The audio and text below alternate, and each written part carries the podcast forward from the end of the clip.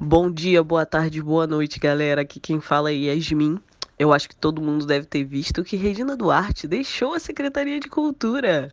Mas como nada é tão ruim que não possa piorar nesse governo, quem vai entrar no lugar dela é um ator chamado Mário Frias, que tem em seu currículo o destaque de ser um galã da Malhação em 1999 e também galã em Floribela no início dos anos 2000. Experiência em gestão de cultura? Nada.